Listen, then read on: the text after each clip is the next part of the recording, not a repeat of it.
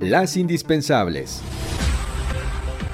Muy buenos días este 23 de marzo de 2021, luego de que el gobierno federal anunciara un aumento en la cobertura y monto de la pensión de adultos mayores, especialistas cuestionan las implicaciones financieras de esta propuesta. De acuerdo con el Centro de Investigación Económica y Presupuestaria, incorporar a quienes tienen 65 años en 2021 a estos programas requieren recursos públicos 23% mayores respecto a lo aprobado en el presupuesto de 2021, por lo que en lo inmediato no se tienen esos recursos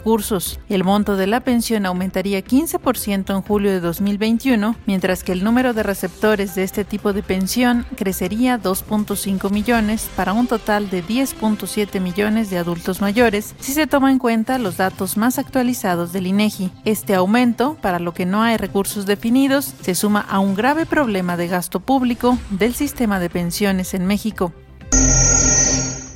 Este martes, al mediodía, el presidente Andrés Manuel López Obrador y los 32 gobernadores del país firmarán el Acuerdo Nacional por la Democracia, en el cual todos se comprometen a no intervenir en el proceso electoral y vigilar que no se usen recursos públicos para favorecer a partidos o candidatos. Trascendió que gobernadores de todos los partidos políticos han confirmado hasta ahora su asistencia, incluidos varios de la llamada Alianza Federalista y de la Asociación de Gobernadores de Acción Nacional. Lamentablemente, la Procuración de justicia para al menos 238 agresiones contra personas políticas, lo que ha dejado un saldo de 218 víctimas de diversos delitos, de los cuales 116 eran hombres y 52 mujeres, siguen impunes.